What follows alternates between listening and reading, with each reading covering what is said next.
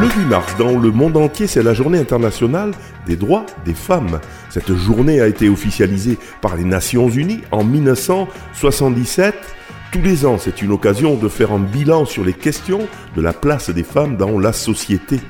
Par l'intermédiaire de Radio Système, le collectif du printemps de lutte contre le racisme et les discriminations en Petite Camargue vous propose ces portraits de femmes qui ont fait l'histoire.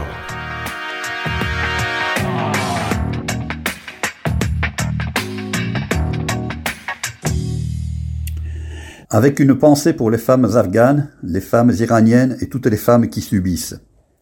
Dans le cadre des actions autour du 8 mars, journée du droit des femmes, j'ai souhaité mettre en avant des femmes oubliées, méconnues, d'origines différentes, mais qui ont participé à la grandeur de la France. Ces portraits sont issus du recueil Portraits de France.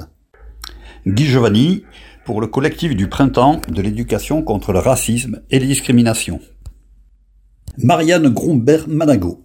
Elle est née en 1921 en Russie. Sa famille fuit la Révolution et s'installe à Paris. La jeune Marianne est brillante et bachelière à 17 ans. Elle s'engage d'abord vers des études littéraires, puis s'oriente vers un doctorat en biologie. En 1954, devenue spécialiste de biologie et biochimie génétique, elle fait des découvertes qui révolutionnent la recherche sur l'hérédité. L'excellence de ses travaux lui vaut de devenir directrice de recherche au CNRS, à une époque où très peu de femmes occupent de telles fonctions. Elle enseigne dans les universités parisiennes ainsi qu'à Harvard.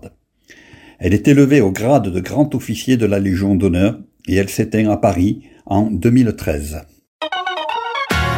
Portraits de femmes, vous pouvez les réécouter, les télécharger et les partager sur le site internet du centre social Rive à Vauvert ou sur la plateforme SoundCloud de Radio Système.